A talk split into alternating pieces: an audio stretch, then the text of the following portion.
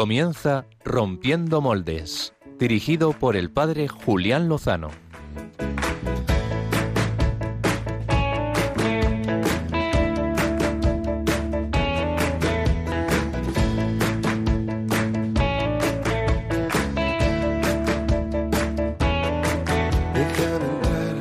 donde estén tus sueños, donde tus anhelos se ponen al sol. Déjame estar donde tantas veces piensas que no puedes, tal vez pueda yo. Déjame que sea yo tu fortaleza, déjame vivir allí donde brota todo, donde nace todo, justo en la raíz, donde el corazón donde el corazón te espera y siente. Pues el corazón nos espera y siente en el pecho de, de, Cristo, que está vivo y latiendo. Es lo que he podido experimentar en la peregrinación que terminaba esta tarde, la peregrinación al santuario de Loyola, a la casa natal de San Ignacio, donde más de 300 jóvenes han, peregrinado eh, desde Zumárraga, a 20 kilómetros del municipio guipuzcoano. Ha sido una experiencia renovadora, gozosa, de, pues de lo bueno que es Dios, de lo vivo que está y de la vida que transmite a cuantos se acercan a ello. Vamos a intentar transmitir y compartir esa vida en estos 55 minutos de radio.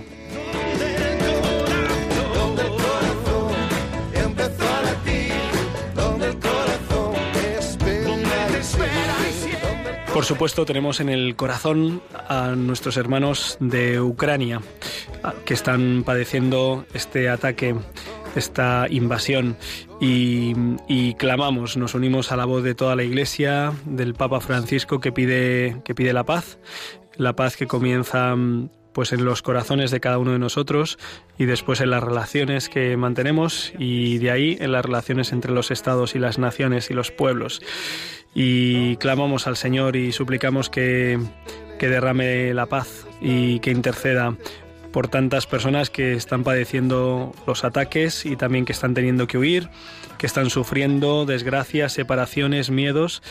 Eh, le pedimos, le pedimos con la voz de los santos padres de estos últimos eh, años, de estas últimas décadas, que siempre levantaban la voz en contra de la, de la guerra.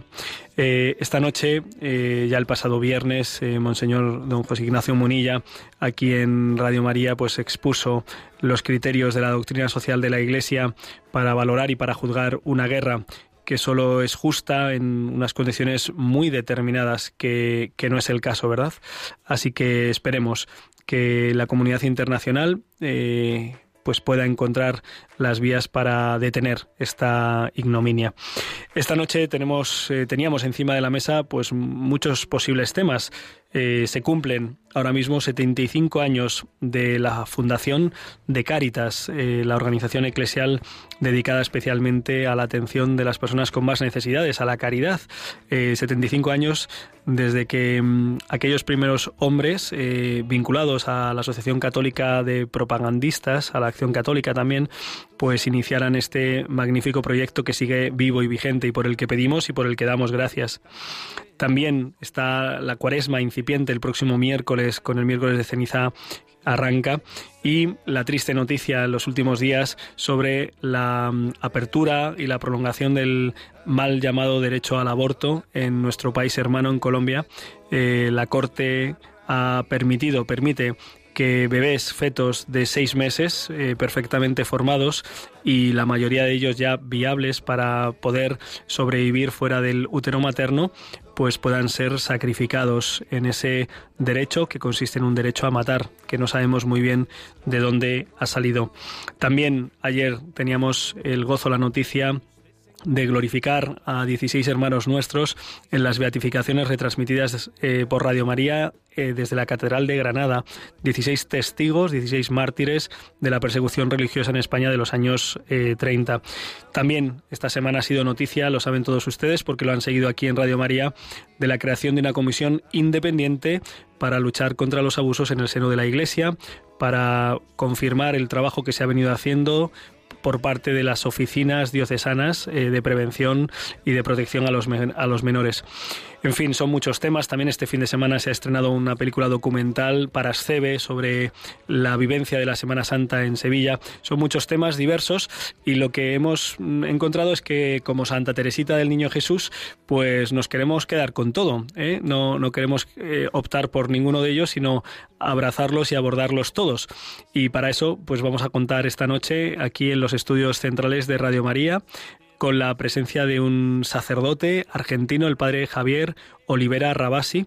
Es un sacerdote conocido por su presencia en las redes sociales, su canal de YouTube, que supera los 100.000 seguidores, que con mucha claridad y con mucha precisión y con mucha fidelidad al magisterio y también con mucha valentía, pues comparte eh, impresiones y formación sobre todo para que tengamos claro cuáles son los fundamentos de, nuestra fe. Y por supuesto, pues eh, como no puede ser de otro modo, eh, en Rompiendo Moldes, pues Álvaro González nos traerá pues una propuesta musical seguro que muy suculenta. Buenas noches Álvaro González, ¿cómo estás? Muy buenas noches Julián Lozano. Y pues aquí, viviendo las últimas horas del domingo contigo, ¿qué te voy a decir? Eh, de nuevo en la pecera, eh, te eché de menos la semana, hace dos semanas. Pero, pero es que tú nunca paras, o sea, ejercicios espirituales por un lado, 10 días paré. fuera. Paré, paré. Eh, los ejercicios espirituales aprovecho para agradecer las oraciones de, tanta gente que, que ayudan. ¿eh? Y yo ahora, en este mes de marzo, cumplo 20 años desde que entré al seminario y pues todos los años he tenido el regalo de, poder hacer ejercicios espirituales y es, llamativo como eh, el Señor te puede iluminar aspectos que muchas veces has contemplado y has meditado pero no has caído en la cuenta de ellos. Estoy convencido de que eso es gracias a la, a la ayuda y a la acción de intercesión de, de, los hermanos y hermanas en la fe, que me consta que rezan mucho y que rezan mucho por los sacerdotes, cosa que nos hace falta. Todas las mañanas, Julián, os encomiendo. Bueno, pues, especialmente. te lo agradezco mucho. Oye, y nosotros también rezamos y rezamos mucho por los hermanos laicos que nos ha regalado el Señor para acompañarnos. Eh, ¿Qué propuesta musical nos has traído esta noche, Álvaro? Pues hoy traigo a un artista gallego. Ajá. Mm, no quiero dar más pistas porque quiero que nuestros oyentes se queden hasta el final para escucharlo. Ajá. Pero eh, tiene una canción, o sea, son tres canciones, pero hay una que va a ser muy especial, que va a sonar muchísimo este verano, que debería estar sonando ya en todos los sitios. Ajá. Y, y bueno, me estás mirando con una cara, Julián, de no haber mirado el guion casi o... No, pero no, pero pero creo, creo, si no me equivoco, que estuve en la presentación en directo de esta de esta canción hace unas semanas a través de las redes sociales en un encuentro digital. Eh, si no si no estoy equivocado, me parece que no seguramente vayas muy acertado. Pero vamos, va a ser uno de los temas del verano para la iglesia. Voy muy bien encaminado, ¿eh? Sí, sí, no, no hay puntada sin hilo en este programa. Fenomenal. Oye, ¿les puedes recordar a nuestros amigos oyentes la forma que tienen de interactuar con nosotros, teniendo en cuenta que, que es muy probable que al final, hacia el final del programa, a partir de las 12 menos 20 menos cuarto, abramos micrófonos y aprovechando la presencia del padre Javier Olivera Rabasi, pues eh, podamos hacerle preguntas eh, directamente a él. Pues nuestros oyentes tienen varias formas de contactar con nosotros. La más rápida es Twitter, eh, arroba rompmoldes. Eh, todo lo que nos escriban lo podemos leer en el momento. Hay otro modo que es más lento, que es escribiéndonos una carta por correo postal, pero no llegaría para el programa. Paseo Lanceros número 4, si no me equivoco, Julián. Número 2. Número 2, bueno, pues me equivoco. Paseo Lanceros número 2, Madrid, 280... Ahí ya me pillas. Bueno, si ponen en Google Radio María España Google Maps, pues sale y cogen la dirección, no es un problema, la atención de Rompiendo Moldes, pero la forma también más especial para escribirnos y más rápida para nuestros oyentes es a través del WhatsApp. Ellos que cogen ahora mismo su teléfono móvil y guarden nuestro número para las llamadas, no, para las llamadas, perdón, para los mensajes de WhatsApp, que es el 668 594 383. Lo repetimos, 668 594-383. Eh, guardan el teléfono, Radio María Oyentes, mensajes, y ahí nos pueden escribir y todo lo que escriban nos llegará. A veces es mucho, a veces es poco, pues eh, damos más abasto o menos, pero todo lo que nos llega, desde luego que lo leemos, Julián. Muy bien, pues eh, yo creo que vamos a, a, dar, a dar paso a nuestra sección de portada, a la entrevista. Ánimo.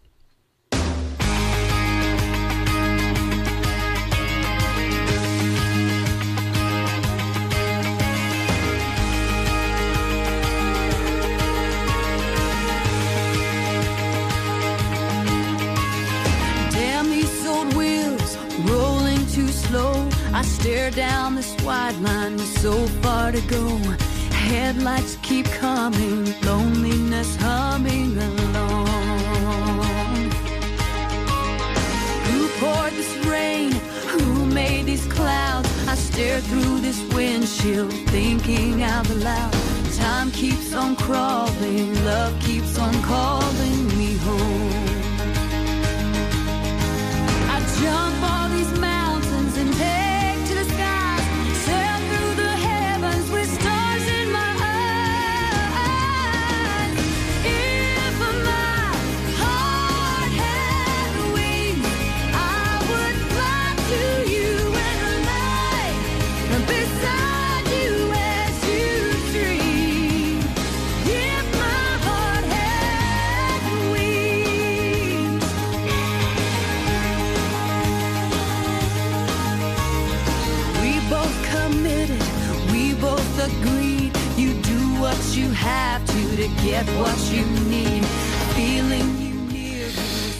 El padre Javier Olivera Rabasi es el fundador y director del sitio que no te la cuenten.org, eh, nombre que también da eh, título a una saga de libros en los que mm, desde la apologética católica moderna se da respuesta a muchas de las eh, leyendas negras que atacan pues a, a la iglesia, a la fe. Es eh, sacerdote argentino desde el año eh, es argentino desde el año 1977 y sacerdote desde el año 2008. Él se graduó como abogado en la Facultad de Derecho de la Universidad de Buenos Aires y después comenzó su formación eh, filosófica y teologal hasta que se licenció, se doctoró en filosofía por la Pontificia Universidad Lateranense de Roma. Eh, también se doctoró en historia en la Universidad de Cuyo, eh, en la que también ha ejercido como profesor universitario en ciencias jurídicas y sociales. Él es eh, capellán eh, en un centro educativo en Buenos Aires y también se dedica a dar conferencias y a dar clases como profesor. Y es conocido seguramente por muchos de nuestros amigos a través de las redes sociales. Tiene un canal en YouTube con el mismo nombre del sitio web que tiene ya más de 100.000 seguidores y 200, más de 200.000 seguidores y esta noche pues está con nosotros aquí en los estudios centrales en directo en Radio María. Muy buenas noches, padre Javier. Padre Julián, muy buenas tardes, gracias a toda la audiencia, buenas noches.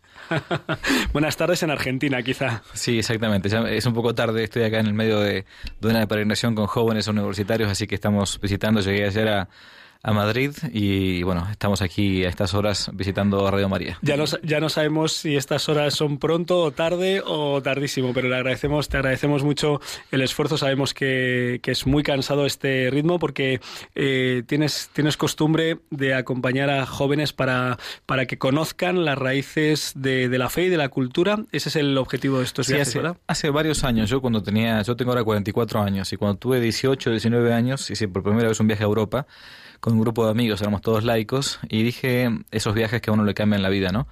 Eh, ir a visitar los lugares de aquello que fue la cristiandad, ¿no? Y como ustedes saben, eh, España para nosotros es la madre patria, ¿no? En Hispanoamérica, quienes conocemos un poco de historia, sabemos lo que significa España en nuestra historia, eh, y a su vez también en la historia de la Iglesia.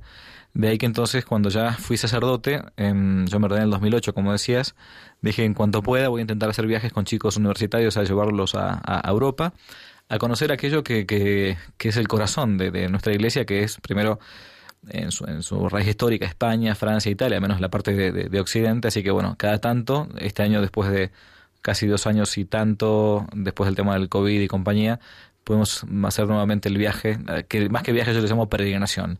Vamos parando en lugares este, mm, donde haya zonas que todavía se puedan visitar. Hay lugares que, a raíz de temas políticos y todos, incluso en, Europa, no se pueden visitar, pero mm, em, parando en, en- monasterios, en parroquias, en gente, en comunidades amigas que nos van alojando. Eh, de otro modo sería imposible para, por la situación argentina poder viajar. Y bueno, vamos tratando de peregrinar. Mientras tanto, es una especie de campamento en Europa. Ajá. Los muchachos se cocinan solos, duermen en el piso con el saco de dormir, etcétera. Entonces aprovechan a, a practicar va- varias virtudes. Así que este año lo hicimos. Eh, a lo mejor los oyentes les interesa saber qué sitios, a qué sitios peregrinas, porque apuesto a que a más de uno de esos sitios eh, será desconocido para alguno de nuestros oyentes. Bueno, intento, cuando vengo a España en concreto, intento venir siempre a, mm, a Madrid alrededores, el Aldehuela obviamente, el- hoy estuvimos en el, en el Getafe, el Cerro de los Ángeles, el famoso monumento este, mm, con el, el, el simbólico el simbólico fusilamiento que tiene famo- ahí cuando fue la, Guerra Civil Española, que después el general Franco armó un nuevo monumento allá en Getafe. eh, y después, bueno, naturalmente, los lugares más importantes de, de Madrid, no los voy a decir ahora, eh, pero yendo a los alrededores, Segovia con el Alcázar, después Ávila, la gran Santa Teresa, em, Toledo para ver todo lo que es lo que fue la, la, la España este, visigótica y medieval y después lo, que, lo que implica Toledo. Antes se podía ir al Alcázar de Toledo. A mí me gustaba mucho visitar el, el Alcázar antes porque se podía ver la, incluso la reproducción de el diálogo de General Moscardó con su hijo. Eh, Son cosas que muchos españoles conocen, otros no conocen. Ahora esto lo han cambiado un poco, así que mm, no voy a ir al Alcázar. Y después intentamos ir a Sevilla, Granada, Córdoba, obviamente. Si podemos en alguno de estos viajes, vamos a Fátima y de vuelta desde Madrid, medio cansador, pero lo hacemos. Y después cruzamos hacia el lado de, de algunas veces vamos a Barcelona, esta vez lo haré. Y después, naturalmente, la Pilarica, Zaragoza y Francia. Y en Francia comenzamos con una, un recorrido por las abadías eh, benedictinas tradicionales que se encuentran en la zona de Poitiers, la abadía de Fontainebleau, la abadía antes incluso de La Grasse, de Le Barroux, y después pasamos por todo lo que es la bandera del norte hasta Le Mont Saint-Michel, ¿no? Después continuamos por Chartres, obviamente París, Lisieux, eh, Nevers, que está donde está el cuerpo, incorrupto de Santa Bernardita, eh, Lourdes antes me, me había olvidado, y después seguimos a, Italia con lo que es la Toscana, bueno, ahí hay muchísimas cosas para ver, Asís y terminamos en Roma. Y desde Roma un día siempre vamos a Subiaco y a Monte Cassino, los lugares típicos de San Benito. Este, de hecho, el, el colegio está en un barrio llamado San Benito, por eso también yo tengo mucha mucha devoción. Bueno, pero es mucho. Bueno, pues eh, creo que a los oyentes nos, nos ha dado algunas pautas, algunas pistas para posibles lugares de conocimiento y de peregrinación. El padre Javier eh, Olivera se dedica a pues, hacer un, un análisis también muchas veces de temas de actualidad que afectan pues, eh, de, de modo mundial, global y también a la Iglesia, ¿verdad?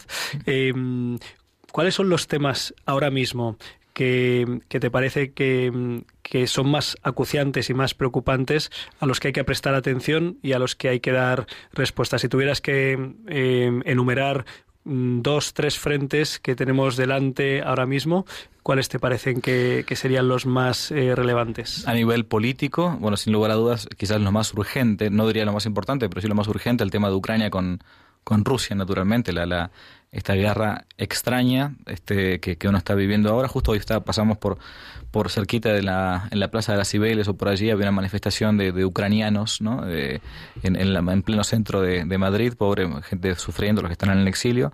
Digo, no el más urgente, pero no el más importante, eh, pero creo que el más importante a nivel político, quizás a mi juicio, sea lo que es la Agenda 2030, que para mí es una cosa tremenda, ¿no? que muchos gobiernos están llevando adelante con esta política eh, de mm, desnatalización, de, de mm, promoción de lo que es ahora el famoso medio ambiente. Este, después del tema COVID, ahora viene el, el- el tema del ambiental, digamos, es lo que la mascarilla ambiental los van a meter o lo que sea, no, no sé qué va a pasar. Eh, y, y claramente la- las políticas de género que ahora están dentro de este pack completo de, de baja de la natalidad. Obviamente el tema del aborto, a nivel político, eso es, eh, es una de las, de las cosas, de las pautas tremendas que tienen en esta misma Agenda 2030.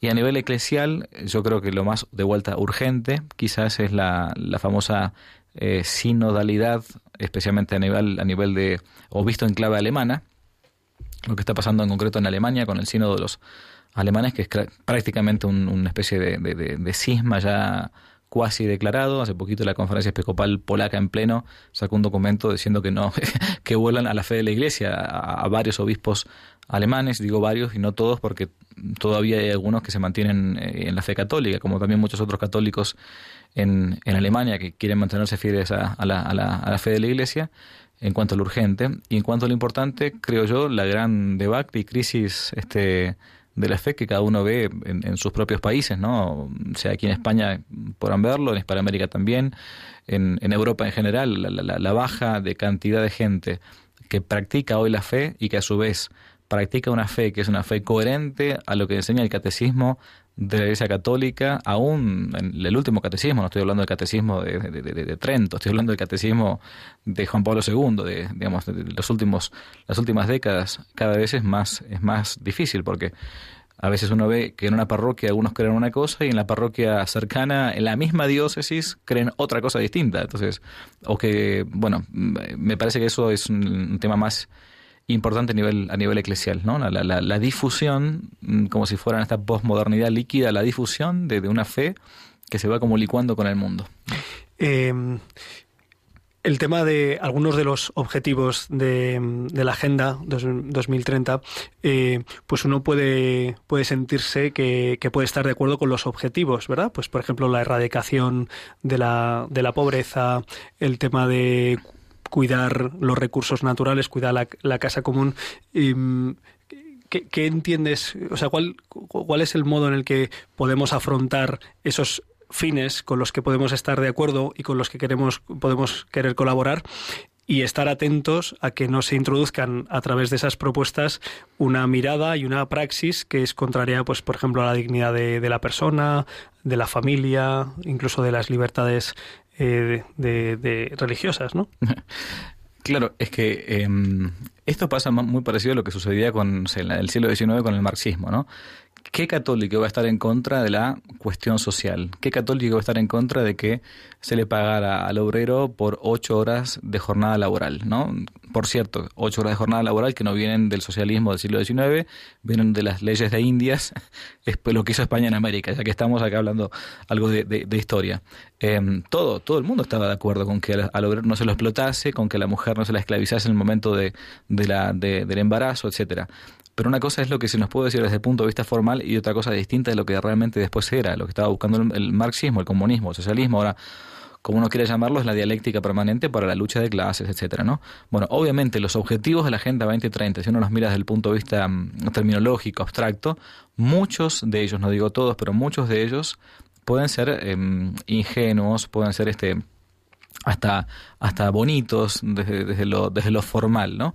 Pero cuando uno va viendo interiormente cuál cómo es el modo de poner en práctica los objetivos de la Agenda 2030, por ejemplo, el tema del famoso cambio climático, el cuidado de la casa común, entre otras cosas se nos dice que es necesario hacer que, eh, como tenemos poco oxígeno en este, en este planeta Tierra para respirar, no solamente es necesario plantar más árboles, sino tener menos hijos porque más gente, más gente respira más. Entonces, bueno, tenemos que intentar hacer que esto, que la natalidad vaya bajando. Esto lo dice de modo explícito.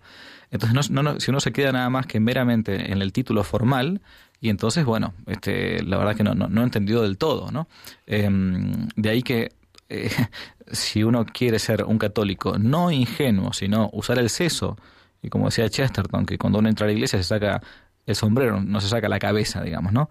Bueno, uno tiene que saber pensar estas cosas. Hay un gran sacerdote argentino que ya ha fallecido hace cinco años, el padre Sanauja, que se cansó de denunciar estos temas como, como lobo, aullando solo como los lobos, acerca de estos objetivos de este desarrollo sustentable, de este poder global y universal que quieren plantear eh, y que lo dicen descaradamente de modo público. Entonces, alguien que hoy, en la era de Internet, no, no se quede meramente en el título, sino que vaya después con voluntad a ver qué es lo que, cómo quieren implementarlo, eso es algo responsable que uno lo puede hacer. Y quien no lo hace, bueno, se quedará con los, con los espejitos de colores nada más, ¿no? Eh, ante esta, este reto que, que mencionabas, ¿no? Eh, esta crisis, esta crisis eh, importante de, de fe, de, fe católica, eh, de, de, fidelidad a, al depósito que hemos recibido y cómo el mundo, la mentalidad del mundo se, se, aleja y cada vez es, es, más, es más agresiva. Quizá uno de los ejemplos de los últimos años que es más patente es eh, la cuestión del aborto. ¿no? Hace aquí en España, pues en el año 85 se despenaliza el aborto entre supuestos, es decir, la conciencia es que el, el aborto era un mal, era un mal y, de hecho pues era estaba penado pero en tres supuestos se despenalizó eh, y a la vuelta de 35 años menos de 25 años en el año en torno al año 2010 lo que, lo que era un, un, crimen despenalizado pasa a ser un derecho. Y entonces hoy te encuentras con miles de jóvenes, lo hemos visto ahora recientemente en Colombia, eh, mujeres eh, que aplauden y celebran que se pueda acabar con la vida de un ser humano, el feto, en el seno materno hasta los seis meses. Hace algo más de tiempo en el estado de Nueva York eh, sabemos que esto es posible hacerlo incluso hasta el límite del nacimiento. Em, en este mundo que ha roto con, con, la mirada, con la antropología cristiana, eh, desde tu experiencia, desde tu formación, ¿qué es lo que tú crees que debemos potenciar? ¿Cuáles son los antídotos? ¿Qué, ¿Por dónde puede ir la respuesta de, la Iglesia para poder afrontar eh, estos retos y poder construir eh, comunidades, realidades donde se pueda vivir la fe en medio de este mundo que en, muchos sentidos es muy agresivo? Mira, siempre se nos dice que la iglesia, bueno, la gente entiende cuando habla la iglesia, se puede entender desde el punto de vista de los bautizados a, a los curas, los obispos, el papa, lo que sea, ¿no? Ahora, si se pregunta qué es lo que la iglesia debería hacer en el sentido jerárquico, bueno, la primera cosa, y comienzo hablando en contra del propio gremio, digamos, en, en contra de nuestro propio gremio, nosotros los curas tenemos que hablar mucho más fuerte. O sea, yo veo sacerdotes que tienen como miedo a hablar porque esto es políticamente incorrecto. Y en algunos casos no solamente es políticamente incorrecto, es incluso eclesialmente incorrecto. Algunos tienen miedo como decir esto que, que no existe una, una interrupción voluntaria del embarazo. Uno interrumpe una ducha, uno, interrumpe una comida, pero el embarazo si uno lo interrumpe hay una criatura que muere. Entonces, en, hoy uno se escandaliza por una guerra que está comenzando, ¿no? Que han muerto, no sé, cientos de personas en los últimos días. Pero nadie se escandaliza. Nadie se escandaliza que, que, un niño, un ser humano, un ser humano realmente, y sacando incluso el tema, el tema, el tema incluso de la fe, el tema de la, de la pura antropología filosófica más elemental, nadie se escandaliza con que haya asesinatos silenciosos de gente inocente. Mm, y se nos ha metido esto en la cabeza, incluso en gente católica, eh, incluso en políticos, que, para mí es aberrante. Yo no puedo decir como cura, y está mal, es una mala teología eso. Decir, bueno, cada uno puede pensar en, la, en su vida privada lo que quiera y en su vida pública hacer otro. Mm, hace poco uno escuchaba, yo escuchaba al presidente de, de, Ecuador, ¿no? que donde también se, se, comenzó a legalizar el tema del aborto, que decía que él personalmente estaba en contra del aborto. Pero como él se debía a la sociedad, entonces tenía que, bueno, hacer lo que la sociedad o los parlamentarios dijesen. Eso es una, es una esquizofrenia espiritual. Entonces, en primer lugar, los curas tenemos que hablar fuerte y claro este tema. Porque Dios nos va a pedir cuenta el día de mañana. Ay, que tengo miedo que capaz que quedó, quedó mal o que me, cambien de parroquia o lo que sea. Perdón, yo no me hice cura para no decir la verdad. No me hice cura para no administrar sacramentos cuando fue los momentos del COVID hace un par de años. Uno tiene que, la verdad es que si no, si no damos el testimonio ahora en esto que es elemental, es como, bueno, son, son, es la batalla de las termópilas, o sea, es el, creo que es el último bastión, o sea, no, no, no, no queda otra. Y después, a nivel curas y obispos y el Papa, todos, porque el Papa también es un obispo, todos tenemos que hablar fuerte y claro. No, no podemos quedarnos callados. Y a nivel del, resto de la iglesia, que es el, pueblo fiel, que muchas veces tiene incluso más libertad para hablar que nosotros los curas, los obispos o el Papa, porque hay que tener una visión completa de la cosa, tienen que ser bien claros en el, modo de, hablar y no, y no, y no, no caer en ese maldito pecado que es el respeto humano. O sea, el qué dirán, el no quedar mal, el, ser uno respetuoso de todas las opiniones. No, no, yo soy respetuoso de la persona. Tu opinión, si está errada o es, o es asesina, no solamente que no, no debo, sino que no puedo respetarla. ¿no? Eh, es algo bien claro. Bueno, creo que la iglesia no podemos callar lo que hemos oído. Y lo que hemos oído es el quinto mandamiento. No matar. No matar a un inocente. Y eso mm, creo que no, no, no podemos callarlo. Otro de los temas que tenemos encima de la mesa, eh, desconozco, desconozco cuál es la situación eh, en Hispanoamérica. Eh, es el tema de la prevención de los menores, la protección de los menores y la erradicación de, la lacra de los abusos en, la parte que nos, que nos toca. ¿no? Yo he tenido la oportunidad de compartir en mis redes sociales pues la visión que tengo de este asunto como sacerdote, pues mi experiencia es inequívoca eh, y es que esta lacra de los abusos, pues desgraciadamente eh, tiene una presencia pues mayor de lo que uno pueda imaginar, de lo que uno pueda pensar y que desgraciadamente se da mucho en el, en el ámbito, en el entorno de la familia o de los o de las relaciones sociales, ¿no? y que desgraciadamente pues también nos ha afectado internamente en la Iglesia. Esto es, es evidente, es innegable. Eh, ya hemos dicho en más de una ocasión que un, un caso es, es, demasiado y que tenemos que cambiar protocolos de actuación y protocolos también de selección de, de los, de los candidatos a, al orden.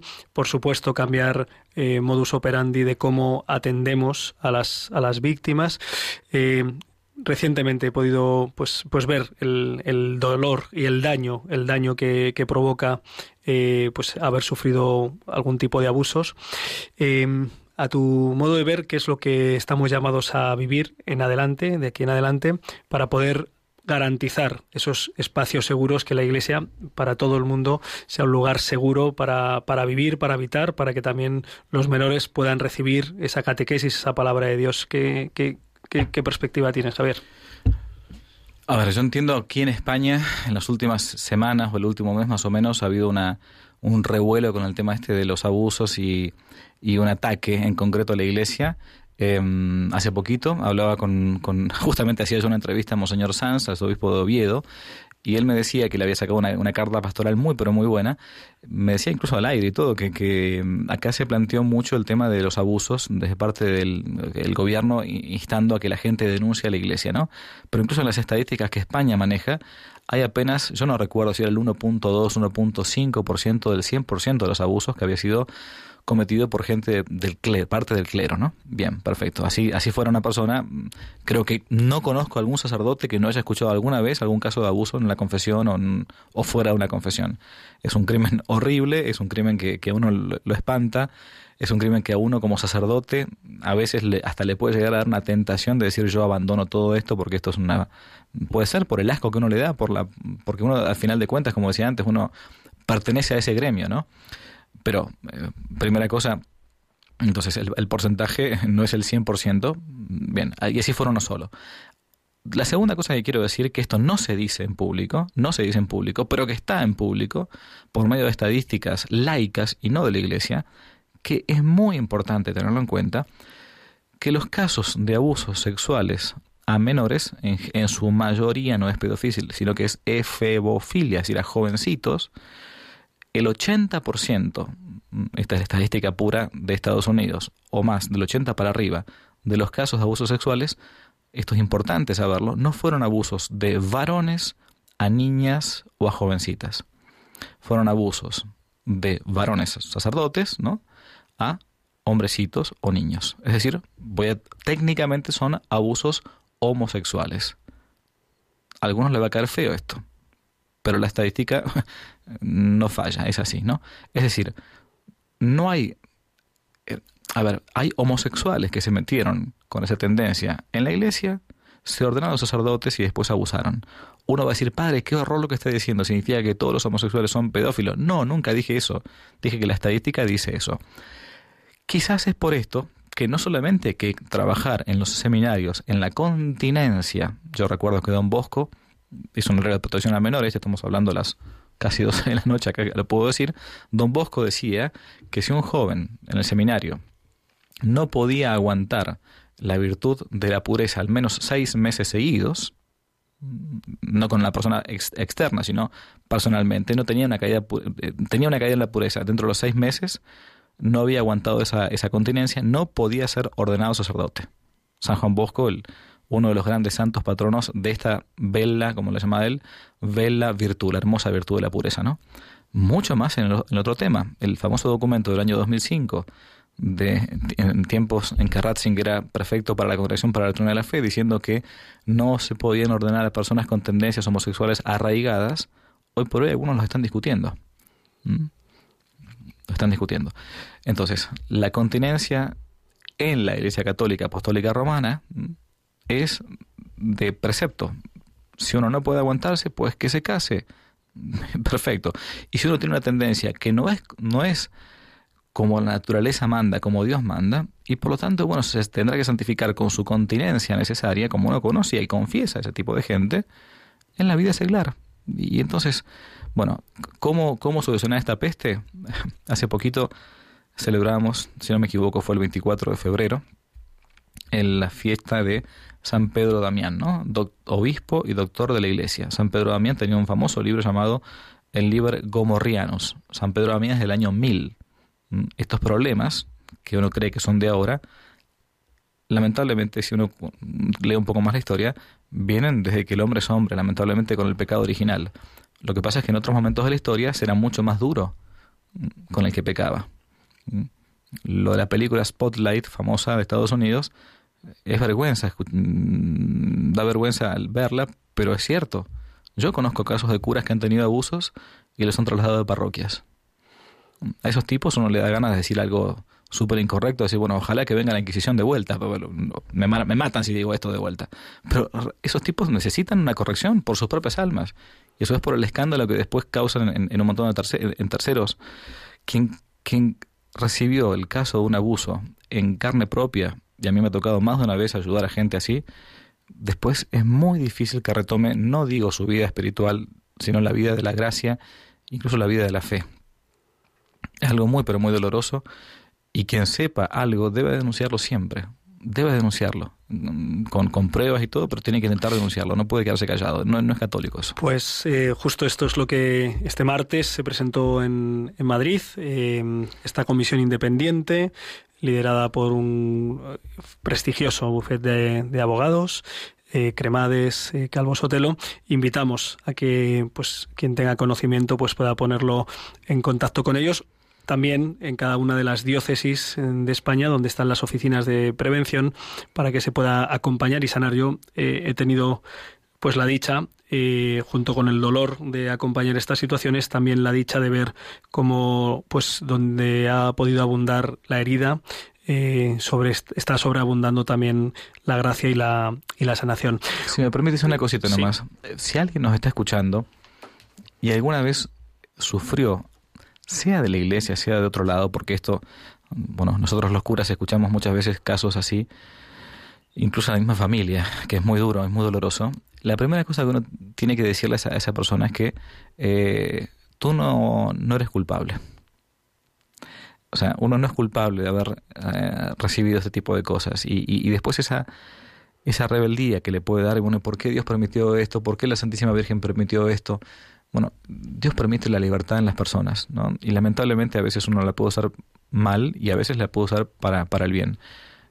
Pero si es así, tiene que intentar sobre, sobreponerse y decir, bueno, Señor, así como Jesucristo, nuestro Señor, sufrió en la cruz sin haber hecho nada malo, tampoco yo hice nada malo. Yo no soy culpable de nada, yo no, no, no tengo por esto que, que, que pedirle perdón a nadie, al contrario. Y después, si tengo el ámbito, como el Padre está diciendo, tengo que intentar por el bien mío, porque es un modo de sacarse la pus, y por el bien de terceros, de denunciar este tipo de cosas. No me lo puedo quedar callado.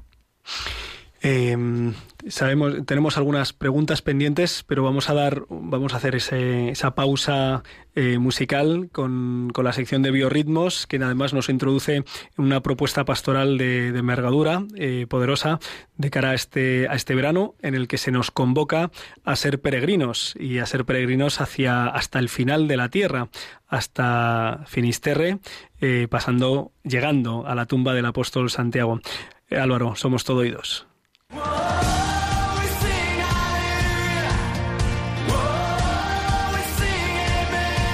Biorritmos con Álvaro González.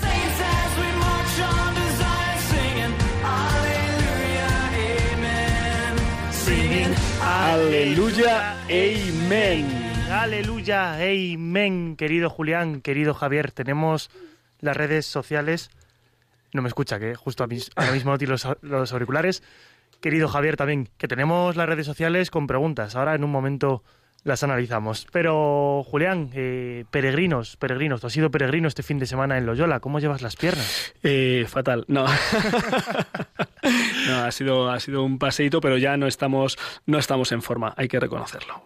Bueno, seguro que tienes tiempo para ponerte en forma de aquí al verano, eh, que la música que traemos hoy te va a animar a ello. Eh, por un lado, nos va a animar por lo menos dos canciones que escuchemos. Yo creo que me daría con un canto en los dientes de celebración eh, para rezar y por otro lado para mover el esqueleto caminando. Como decía antes, nuestro artista de hoy viene desde Galicia, guiño guiño, aunque los oyentes no lo ven, eh, un, un, cantante que viene desde Gondomar, un pueblecito cerca, cerca de Vigo, y que vamos a escuchar sus canciones. La primera es un tema en acústico que se llama Tu mejor soldado. Habla precisamente de servir al jefe y los frutos que el servicio da en nuestra vida. Vamos a escucharlo y luego seguimos.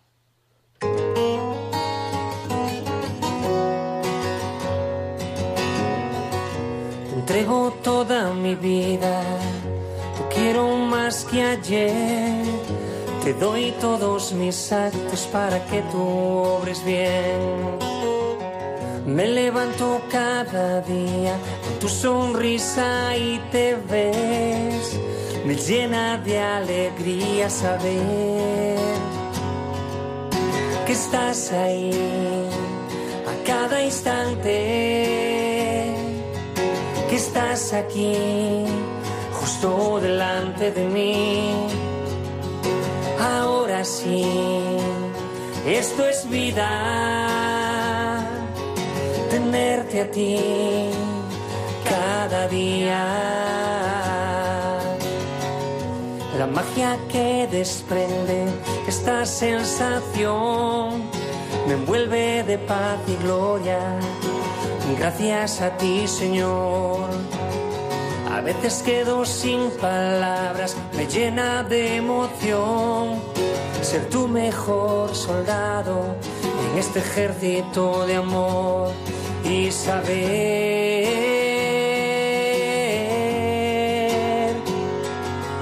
que estás ahí a cada instante, que estás aquí justo delante de mí.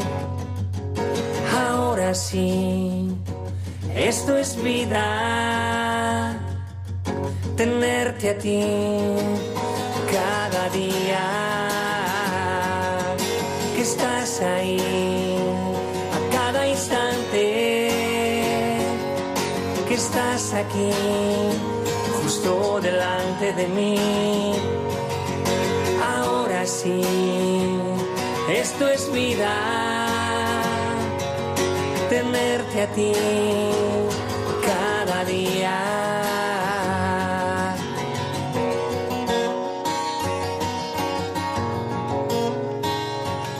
tal suena, Julián? ¿Cómo lo ves? ¿Lo ves apto? ¿Le das el aprobado? Eh, totalmente, totalmente. Eh, Rubén Delis lleva 27 años practicando eh, con esto de la música. Comenzó en el coro de su parroquia, en Gondomar, en su pueblo, cantando con su hermana. A los 13 años se matriculó en el conservatorio, donde estudió piano y armonía, aunque después se pasaría al instrumento que triunfaba entre sus amigos y compañeros del instituto, la guitarra. Luego probaría suerte en Madrid, tocando en orquestas y verbenas a la par que estudiaba. Con ellas cogió destreza.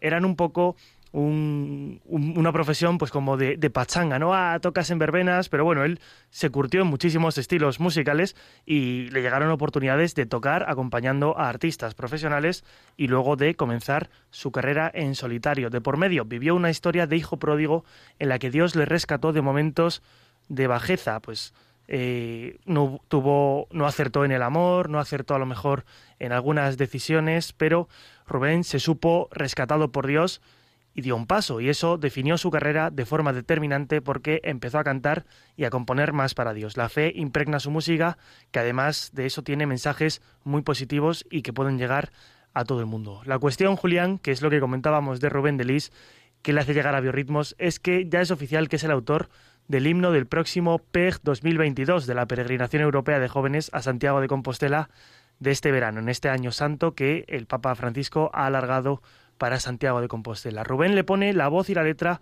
al himno Ven a Santiago más que un camino, que ha sido elegido eh, por la organización por unanimidad. Así que si te parece, Julián, no deshagas la maleta, ni el petate, ni la mochila, que en estos minutos nos vamos a Santiago. Venga.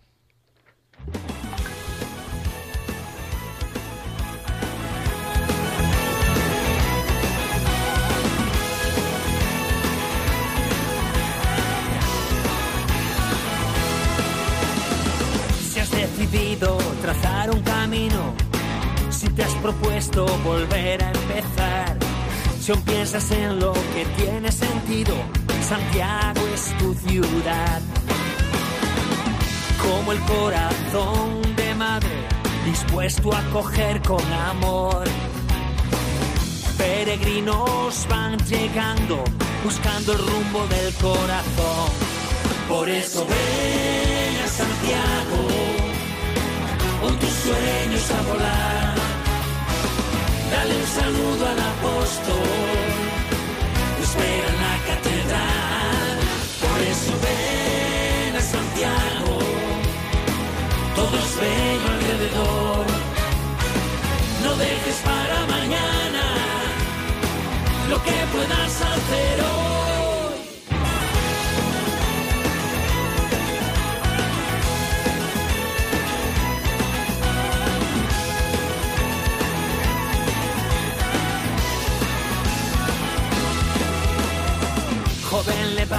Debes ser testigo. En marcha en pie y ponte a caminar.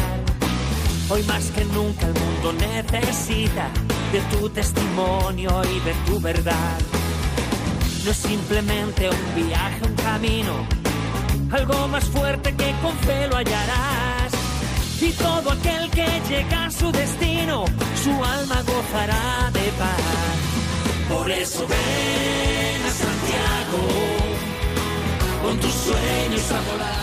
Pues claro que vamos a ir a Santiago de Compostela, si Dios quiere, este verano o en algún momento antes de que termine el año jubilar extendido gracias al Papa Francisco. Y ahora pues eh, recordamos el número de teléfono eh, para entrar en directo y para poder preguntar al padre Javier Olivera Rabasi. Es el 91 005 94 19. 91005 94 19. Esperamos las llamadas. Nos quedan 8 minutos de programa. A ver si conseguimos apurar un poquito.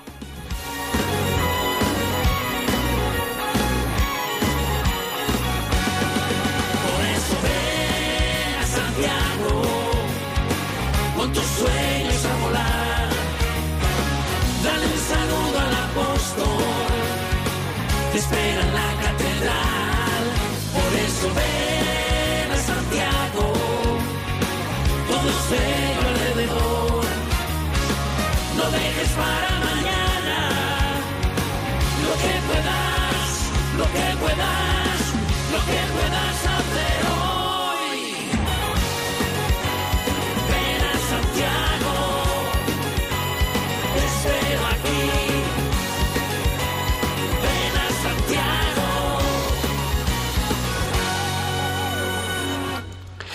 Pues creo que han, han entrado a través de redes sociales alguna pregunta, Álvaro González. Eh, sí, tenemos varios comentarios. Eh, bueno, uno es de María Visitación de Almería, que aunque es una viejecita que cumple 86 años en, en tres días, es una gran seguidora del programa desde hace mucho tiempo. Le mandamos un fuerte abrazo a María Visitación, una joven de 86 años. Rompedora, totalmente, sí, señor. También tenemos un mensaje de Mónica y Andrés desde Onda Castellón que saludan al padre Javier, eh, son paisanos argentinos y bueno, le, le desean todas las bendiciones a él y a su grupo de jóvenes en la peregrinación y que también tienen su hogar abierto, eh, padre Javier, así que adelante, ahí lo dejo, Mónica y Andrés, estas propuestas si se hacen tienen que ser en A serio. lo mejor, a lo mejor Castellón es. Lo que pasa es que pilla un poquillo ahí a desmano. Sí, e- e- esta vez me es un poco difícil, pero otra vez iré a tomar unos mates y comer asado seguramente. ¿Y alguna pregunta, Álvaro? Tenemos una pregunta de Luis Pacios eh, que dirige. ¿Cree el padre Javier que los sacerdotes deben recomendar a los fieles no votar a los partidos políticos que defienden el aborto? Bueno, es una pregunta que siempre surge cuando hay elecciones, no solamente en el tema del aborto, sino, por ejemplo, el tema de ideología de género, el mal llamado matrimonio igualitario y compañía, ¿no? Y que se nos acusa siempre a los curas, obispos o al Papa de meternos en política. Cuando yo escucho este tipo de cosas, digo que sí, que la Iglesia siempre tiene que meterse en política, porque política en el sentido estricto de la palabra es lo que llamaba Aristóteles la gran, la gran moral, ¿no? No puede quedarse exenta la Iglesia de iluminar los principios de la polis, y esto es la política. Mal que les pese a los liberales, progresistas, comunistas o, como todo bicho que anda caminando por el mundo actualmente de la, de la política partidaria. El sacerdote, como tiene esa carga, la triple carga del munus regendi, es decir, la carga de dirigir a la grey, del munus santificandi, de santificarla por medio de los sacramentos, y a su vez del munus docendi, de viene la palabra docente, de la carga de enseñar, no puede ser un, un buey un buey mudo, digamos, y quedarse callado, no, no, no puede tener un bozal si, si es un buey que, que, que trilla. Entonces tiene que decir las cosas como son. Y si hay partidos políticos que están fomentando la matanza de inocentes, tiene claramente que decir que un católico, si se precia de ser católico y no quiere cooperar con algunos, no puede votar a estos partidos. Eh, o no hace falta que uno que el cura diga no pueden votar por por el por el no sé por Vox o no pueden votar por en este caso por Podemos o por el partido que sea en el país que uno esté. Basta con que uno dé los principios y que después la gente actúe en consecuencia, pero no puede quedarse callado, porque si no sería una especie de cómplice de todo esto. Después están todas las aristas o casuísticas de qué pasaría si dentro de dos mm, o únicas opciones ambos partidos se encuentran entonces favoreciendo el tema del aborto, pero uno de estos dos entonces está en contra del matrimonio igualitario eh, o en contra de, qué sé yo, la despenalización de las drogas o lo que sea. Esta es una discusión casuística aparte y bueno, y, acá pueden haber varias, varias incluso opiniones de distintos moralistas, pero siempre el sacerdote tiene que iluminar las conciencias, no puede quedar exento.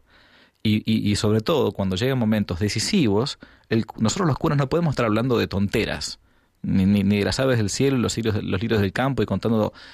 Hay que tratar de iluminar el Evangelio con el diario del día. O sea, eso es algo importantísimo. Fulton Sheen, gran, gran comunicador, ya que estamos acá en una radio de Estados Unidos, decía que, que el, el modo de predicar del cura tiene que ser con el diario, el periódico del día en la mano para iluminar la realidad concreta de las personas.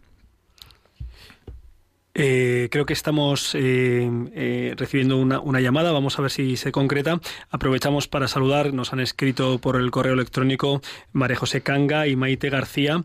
Les, les hizo mucho bien, les ayudó y les gustó mucho la entrevista de hace dos, dos semanas, el, el último Rompiendo Moldes, la entrevista a Carla Estoy.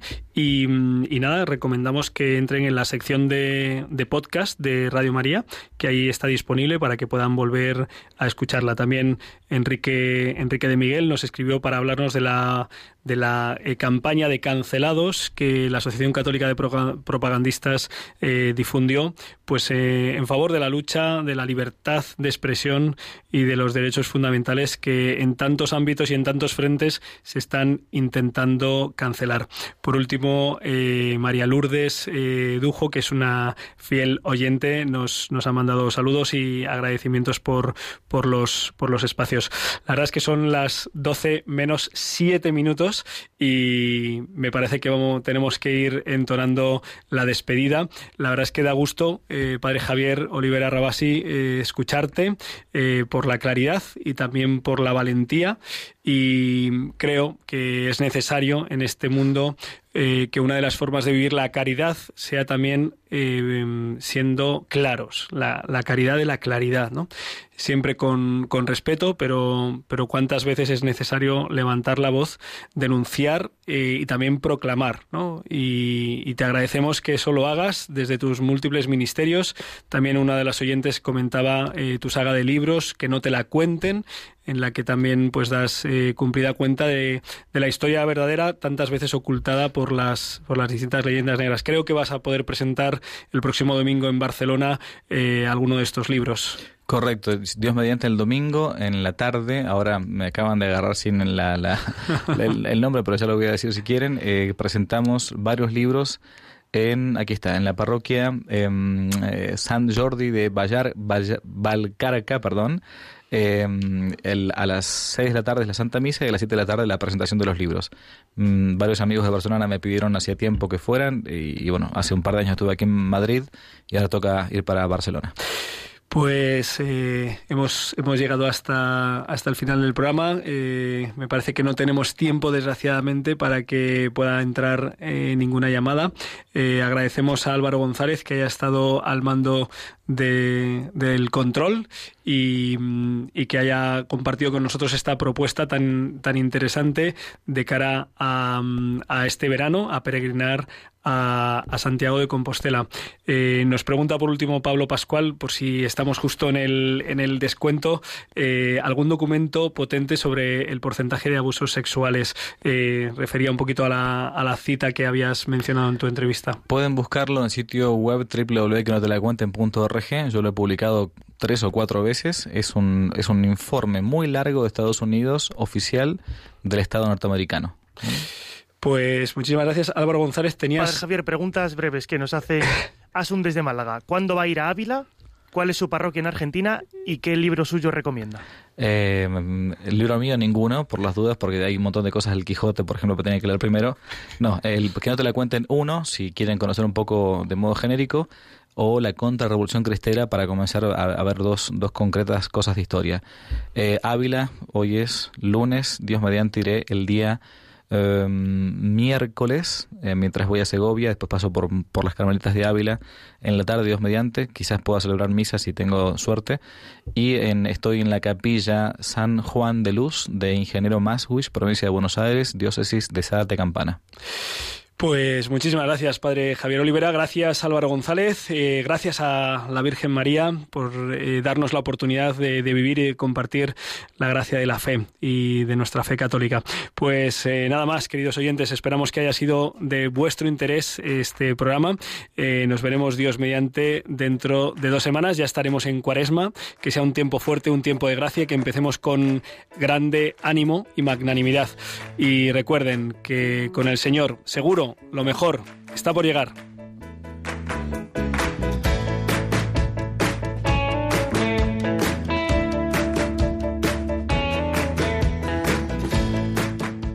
Han escuchado Rompiendo Moldes, un programa dirigido por el padre Julián Lozano. Donde estén tus sueños, donde tus anhelos se ponen al sol. Déjame estar donde tantas veces piensas que no puedes, tal vez pueda yo. Déjame que sea yo tu fortaleza, déjame vivir allí donde brota todo, donde nace todo, justo en la raíz, donde el corazón empezó a latir